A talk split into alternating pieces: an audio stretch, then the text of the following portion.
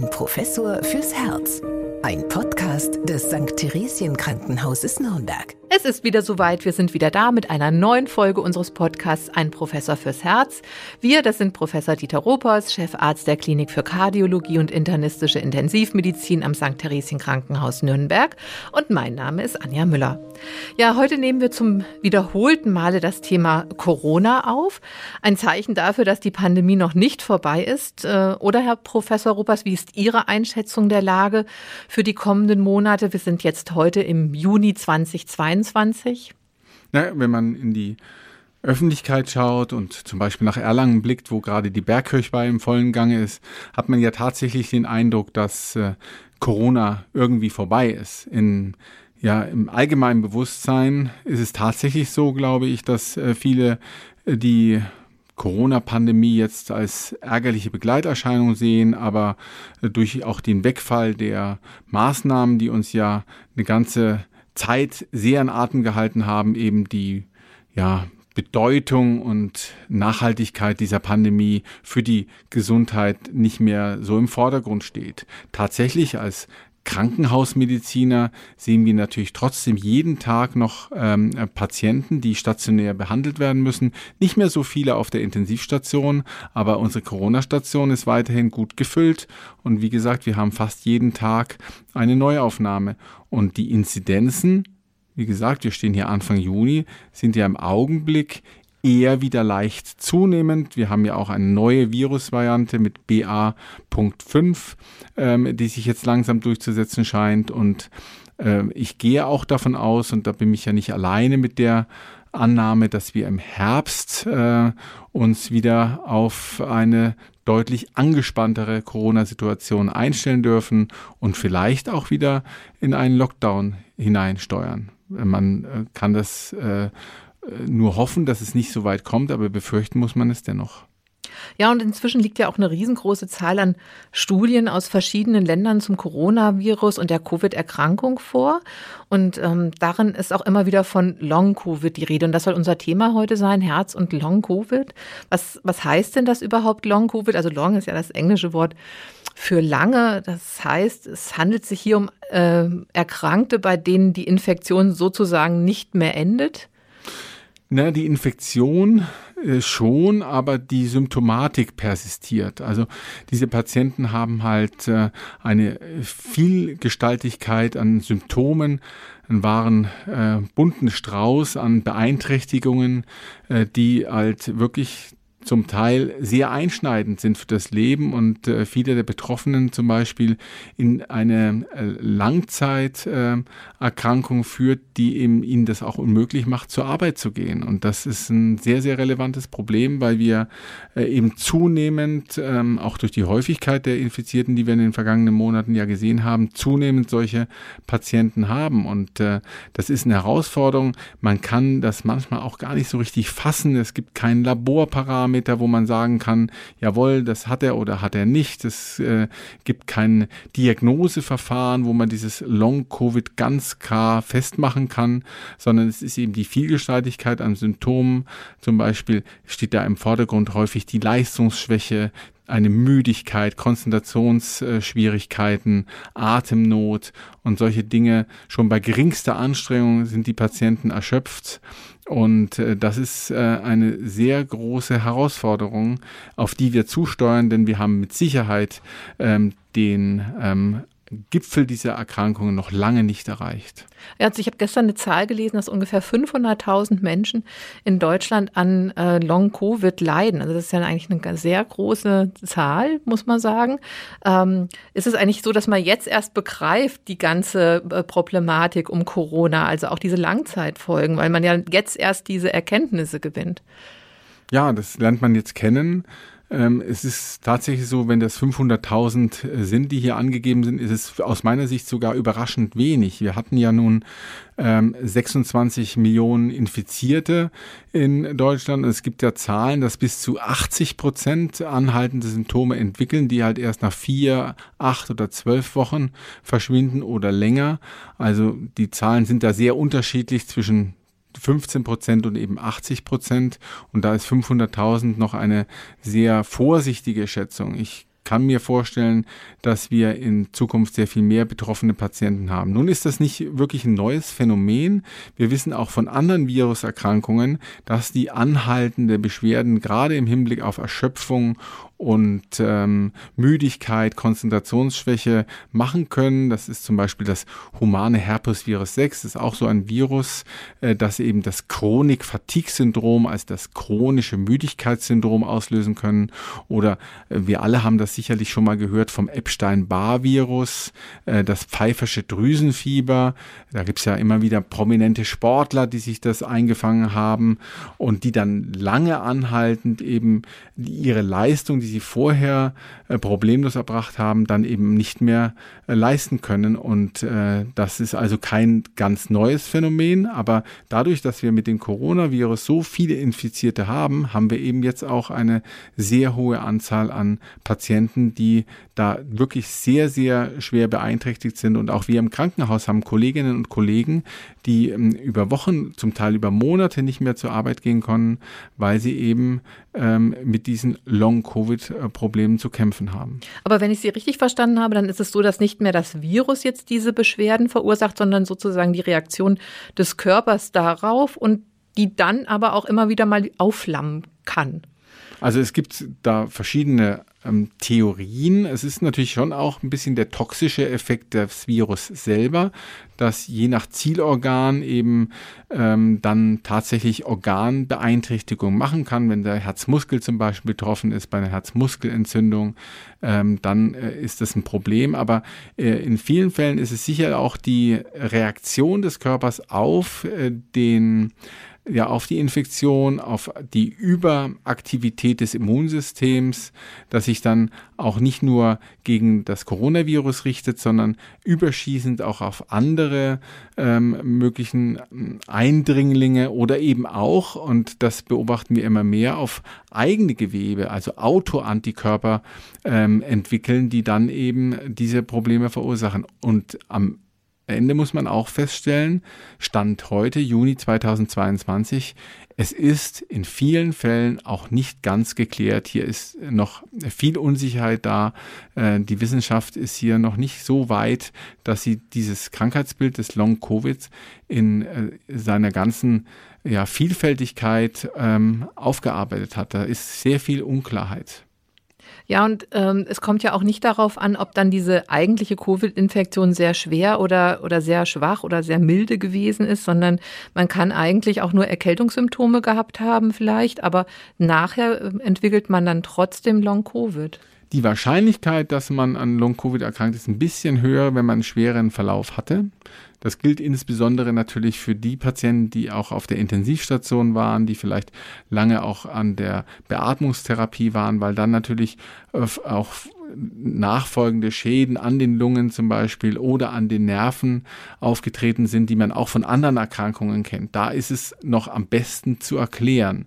Aber es gibt eben eine Vielzahl von Patienten, die hatten ganz wenig Symptome, wie Sie sagen, vielleicht einen kleinen grippalen Infekt und kommen dann trotzdem in so eine Long-Covid-Problematik mit der Müdigkeit, der Erschöpfung, der Leistungsschwäche, der Atemnot, den Kopfschmerzen, den Schlafstörungen und so weiter. Und äh, da ist es eben schwierig, Vorhersagen zu treffen, welcher äh, Patient jetzt hier betroffen wird und äh, welcher eine solche Symptomatik nicht entwickelt. Das ist eine der, der Rätsel, die wir mit Covid eben im Augenblick auszustehen haben.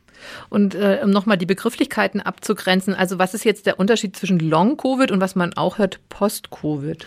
Ja, also bei Post-Covid, da spricht man im Grunde bei Patienten, die anhaltend über zwölf Wochen hinaus eine solche Symptomatik haben, also Beschwerden nach dem ähm, äh, Virusinfekt nach der eigentlichen Erkrankung. Beim Long-Covid sind es vier Wochen, ähm, sodass die Long-Covid-Erkrankung so ein bisschen in dem Post-Covid mit aufgeht. In der Tat ist es so, dass die Begrifflichkeiten so ein bisschen vermengt werden und dass man je nach Publikation hier mal Long- und Post-Covid ähm, ja äh, vielleicht ein bisschen durcheinander wirbelt. Ich finde es fast ein bisschen akademisch. Mir gefällt eigentlich der Begriff Long-Covid besser muss ich sagen. Ja, und diese Symptomatik, die kann ja auch das Herz betreffen. Da kommen wir jetzt zu unserem eigentlichen Thema. Welche Krankheitsbilder am Herzen sehen Sie denn im Krankenhaus, die mutmaßlich auf eine Covid-Erkrankung zurückgehen? Beziehungsweise über was klagen Ihre Patientinnen und Patienten? Nun, also was man fassen kann, ist eben die Herzmuskelentzündung. Also es gibt, auch das ist schon lange bekannt, ähm, es gibt Viren, die äh, sich gerne mal im Herzmuskel ansiedeln, weil sie eben zum Beispiel dort bestimmte Rezeptoren erkennen, über die sie dann in die Zelle eindringen können. Viren sind ja sehr abhängig davon, dass sie in die Zelle hineinkommen, weil sie sind abhängig von dem ja genetischen ähm, Apparat äh, von der Industrie letztlich, die die Zelle vorhält, ja, damit sie sich vermehren können. Das geht nur in der Zelle und das äh, Virus muss in die Zelle hinein und äh, es gibt eben sogenannte kardiotrope Viren, also Viren, die gerne den Herzmuskel als Zielzelle aufsuchen. Und ein solches Virus ist eben auch das Coronavirus, das eben bestimmte Rezeptoren ähm, aufsucht, die heißen ACE2-Rezeptoren, die man eben am Herzmuskel häufiger antrifft. Wenn sie dann in die Zelle kommen, können sie dort einen Zellschaden auslösen und das ist auch etwas, äh, was man lange nicht so richtig verstanden hat, aber was zunehmend klarer wird, ähm, durch die Abwehrprozesse äh, im Herzmuskel, durch die körpereigene Abwehr eben, durch zelluläre Abwehrprozesse, aber auch durch Botenstoffe wird dann eben eine Entzündungsreaktion ausgelöst, die eigentlich den Herzmuskel schützen soll. Aber wenn die dann übersteigert ist, führt es eben dann auf äh, mittlere und längere Sicht zu einer Schädigung des Herzmuskels und damit zu einer ähm, ja, Herzmuskelschwächung oder dem Auftreten von Rhythmusstörungen. Also diese Patienten klagen dann typischerweise auch mal über Brustschmerzen, die klagen über Leistungsschwäche, die klagen über ähm, Herzschlagunregelmäßigkeiten, sogenannte Palpitationen. Also Herzmuskelentzündung ist sicherlich eines der fassbaren ähm, Zielorgane und Erkrankungen. Das kann man nämlich sehr gut nachweisen in der Bildgebung durch eine Kernspin-Untersuchung, wo man eben ganz typische Verteilungsmuster in diesen Bildern erkennen kann. Und das ist mit äh, dem Coronavirus eigentlich gut bekannt. Es ist aber auch so, dass durch diese Entzündungsreaktion, die ausgelöst wird, kann es auch zu der Entwicklung von Herzinfarkten kommen, allein schon durch die äh, durch den Stress, den da ähm, mit einhergeht, mit der ganzen Infektion. Es können eben Rhythmusstörungen wie Vorhofflimmern ausgelöst werden. Ähm, solche Dinge sind möglich und auch eine ja, eine stressinduzierte Schwächung der Herzmuskelfunktion, die nur vorübergehend zu beobachten ist, eine sogenannte Stresskardiomyopathie oder Takotsubo-Kardiomyopathie kann ausgelöst werden, wo die Patienten eben Zeichen haben wie beim Herzinfarkt, auch eine Herzleistungsschwäche, die man in der Ultraschalldiagnostik messen kann, äh, entwickeln und die allerdings, und das ist äh, das Gute an der Erkrankung, sich in vielen Fällen wieder äh, zurückbildet. Also all diese kardialen Beteiligungen sind möglich und die sehen wir eben auch bei uns im Krankenhaus. Ah, und auch Thrombosen spielen eine größere Rolle. Thrombosen, das hat man sehr früh in der Corona-Historie lernen müssen, äh, spielen sogar eine sehr große Rolle. Das liegt daran, dass eben die Zielzellen nicht nur die Herzmuskelzellen sein können. Zum Beispiel sind Zielzellen für das Coronavirus auch äh, Zellen, die in der Innenhaut der Gefäße liegen, den sogenannten Endothel. Also Endothelzellen haben auch diese ACE2-Rezeptoren.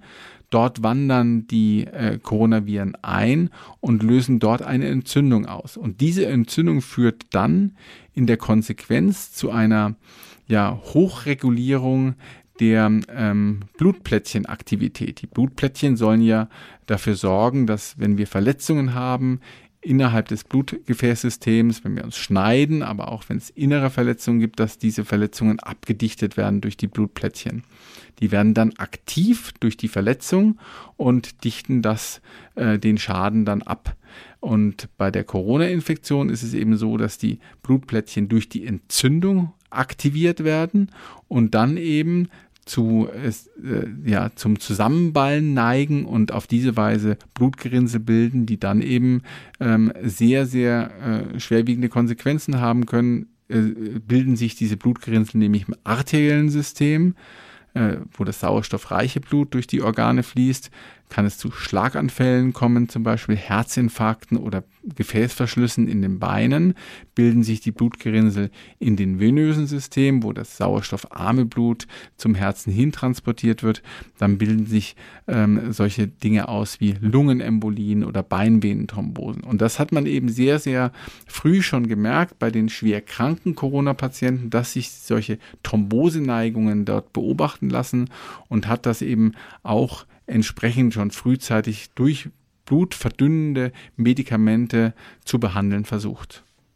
Ja, da sind wir schon bei der Behandlung. Wenn Sie jetzt Long-Covid-Herzpatientinnen und Patienten haben ähm, in der Klinik, wie behandeln Sie die? Es, äh, tatsächlich ist es so, dass äh, wenn wir fassbare Organbeteiligungen haben, dann behandeln wir die eben äh, wie ähm, die einzelne Organmanifestation zu behandeln ist. Also bei der Herzmuskelentzündung gibt es Medikamente, die den Herzmuskel etwas entlasten. Manchmal, wenn die Verläufe schwerer sind, gibt man auch Medikamente, die die Immunabwehr, die ja überschießend ist, etwas herunterregulieren. Cortison ist ja für jeden ein Begriff. Das macht das zum Beispiel. Also dann behandelt man organspezifisch oder hat jemand zum Beispiel Gelenkbeschwerden als Phänomen dieses Long-Covid, dann kann man eben versuchen, wie man auch anderswo Gelenkbeschwerden behandelt mit Medikamenten, die wir alle kennen, Voltaren, Diclofenac und so, solche ähm, Symptome zu lindern. Aber eine kausale Therapie, ähm, die jetzt äh, an der Wurzel angreift, gibt es nicht, weil man eben dieses Krankheitsbild noch nicht vollständig erkannt hat. Man versucht in der Akutphase zum Beispiel mit ähm, Antikörpern oder Biomodulatoren, die ähm, ja, Krankheitsintensität herunter äh, zu regulieren und versucht damit auch letztlich Long-Covid-Erkrankungen zu verhindern.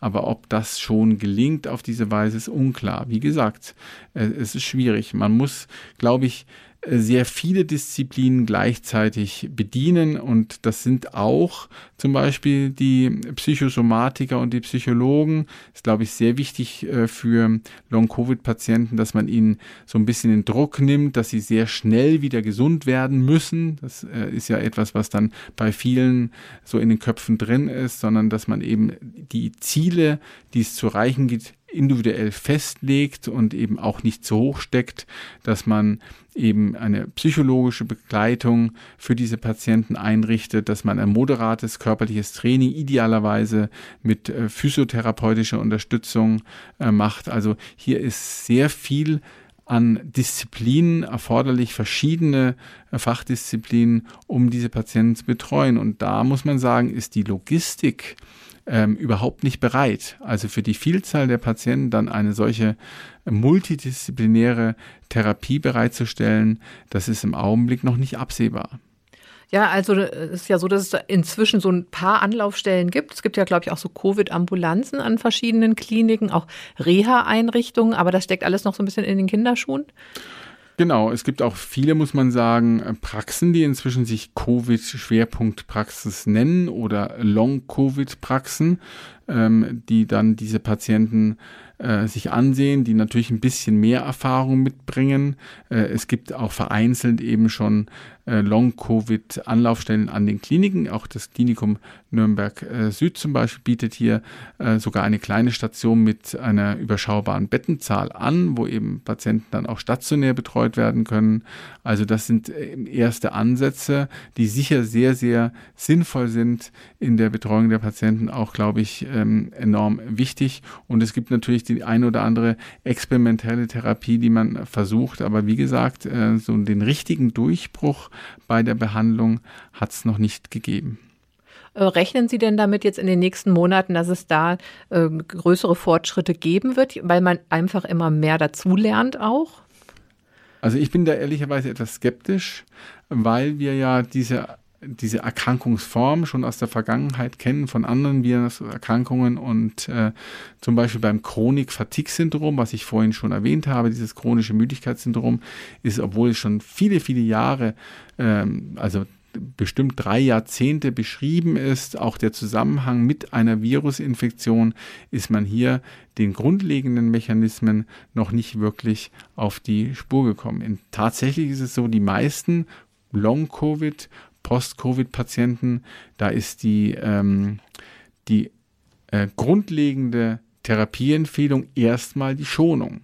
Also, dass es äh, Patienten sich körperlich schonen, dass die Patienten versuchen, ähm, Stressfaktoren zu vermeiden und damit eben auch ähm, erstmal nicht zur Arbeit gehen. Das ist bei allen erstmal der erste Therapieansatz und darauf aufbauen versucht man dann eben, wie gesagt, je nach betroffener Organsystem ähm, und je nach Symptomatik eben mit anderen Disziplinen zusammen äh, den Patienten gemeinsam zu behandeln. Das ist eine ganz große Herausforderung, ja, weil viele Patienten natürlich auch beim Allgemeinarzt sind und sich dort betreuen lassen. Ähm, der muss das dann natürlich irgendwo ähm, kanalisieren, der muss dann die Fachärzte mit ins Boot holen. Und das ist eben schwierig, weil die Symptomatik so unfassbar ist, so vielgestaltig, so viele Disziplinen äh, betreffen kann. Also es ist eine enorme und ganz neue Herausforderung bei uns in der Medizin. Das heißt also, man muss einfach auch mal schauen, auch als Betroffener, was einem selber dann wahrscheinlich gut tut. Also es ist, gibt jetzt keine Leitlinie, an der, an der man sich orientieren kann, sondern man muss sich darauf einstellen, es wird sehr viel, sehr viel Zeit verlangen, um wieder auf die Beine zu kommen. Ja, und die Zeit muss man sich dann am Ende nehmen, muss das auch akzeptieren. Die Patienten, die das nicht akzeptieren, die sich damit schwer tun und äh, damit hadern, dass sie eben diese Leistungsfähigkeit sehr schnell nicht wiedererlangen, äh, die haben dann tatsächlich einen, einen, einen, noch schwereren Krankheitsverlauf. Das sehen wir immer wieder bei denen, die halt äh, versuchen zu schnell ähm, diese Symptome zu überwinden, das dann nicht gelingt und das dann in so einen Teufelskreis aus Anspruch und Wirklichkeit ähm, ähm, sich entwickelt, der dann eben auch nachhaltig ähm, die, ja, die Leistungsfähigkeit, die Lebensqualität, die Arbeitsfähigkeit einschränkt. Das ist ein richtig großes Problem, übrigens auch sozialökonomisch, denn natürlich ähm, in der Zeit des Krankenstandes verdient man weniger Geld, ja, und diese Dinge, die spielen dann alle eine Rolle und diese Patienten sind zum Teil sehr verzweifelt, weil sie auch kein Ende sehen und keine Besserung. Das ist eben oft nur in ganz, ganz kleinen Schritten möglich. Also ähm, eine Riesenherausforderung ähm, ist dieses Long-Covid-Problem. Ja, und Sie haben ja am Anfang gesagt, eventuell gibt es auch im Herbst wieder eine neue Corona-Welle. Deswegen nochmal zum Schluss auch ein Wort zu, zur Impfung. Ähm, wir haben ja nun leider auch feststellen müssen, dass man sich auch trotz Impfung anstecken kann, auch, auch wenn man dreifach geimpft ist. Ähm, ja, aber trotzdem äh, würde ich sagen, die Impfung ist immer noch der beste Weg, gegen Corona? Was ist Ihre Einschätzung? Wir wären jetzt nicht dort, äh, wo wir sind, wenn wir diese Impfung nicht gehabt haben. Immerhin haben wir eine Impfquote von ungefähr 78 Prozent in, ähm, in Deutschland erreicht. Ja, natürlich, ähm, es gibt Länder, zum Beispiel die Chinesen, die sind bei über 90 Prozent. Es gibt aber auch viele Länder, die haben weniger erreicht. Ich finde, das 77 Prozent ist nicht da, wo wir hinwollen, aber ich finde das eigentlich gar nicht so schlecht. Jetzt müssen wir nur noch gucken, dass wir die verbliebenen ungefähr 10 Millionen ähm, Menschen, die weder äh, erkrankt noch geimpft sind, äh, vielleicht doch noch motivieren können, sich impfen zu lassen. Denn die Impfung mindert auf jeden Fall die Symptomatik. Die Impfung äh, führt dazu, dass man selber weniger infektiös ist und auf diese Weise das Virus äh, weitergeben kann.